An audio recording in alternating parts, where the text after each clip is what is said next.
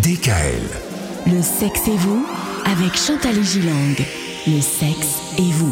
Et un beau programme pour cette semaine, Chantal, puisqu'on parle de, de romantisme et de performance sexuelle. D'ailleurs, romantisme ou performance sexuelle, les deux sont-ils complémentaires ou bien s'opposent-ils? On va peut-être commencer par parler du romantisme.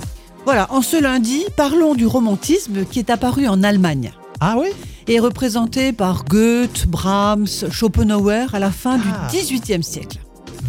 Et ensuite en France au début du XIXe. Alors avec des gens que je vais citer, que vous connaissez, Lamartine, Victor Hugo, voilà. C'est un mouvement littéraire et culturel européen qui a concerné tous les arts et s'est même propagé dans les relations amoureuses. Il s'oppose au rationalisme et met en avant l'imaginaire, la sensibilité, l'émotion et la passion. On est en plein dans l'amour là. hein. Bah oui.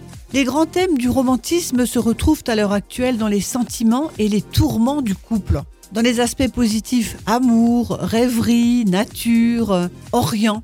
Mais dans les aspects négatifs, mélancolie, néant, révolte, mal du siècle.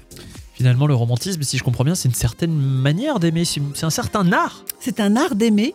Avec nos vies effrénées et virtuelles, nous passons plus de temps actuellement sur les réseaux sociaux qu'à déclamer notre amour ou à penser à toutes ces petites attentions qui font la différence dans le couple. Le romantisme est un art et n'est pas une science. On ne peut pas l'apprendre comme un procédé, comme une technique et comme ça décréter de devenir romantique euh, du jour au lendemain, même si nous savons que l'être aimé n'aspirerait qu'à cela.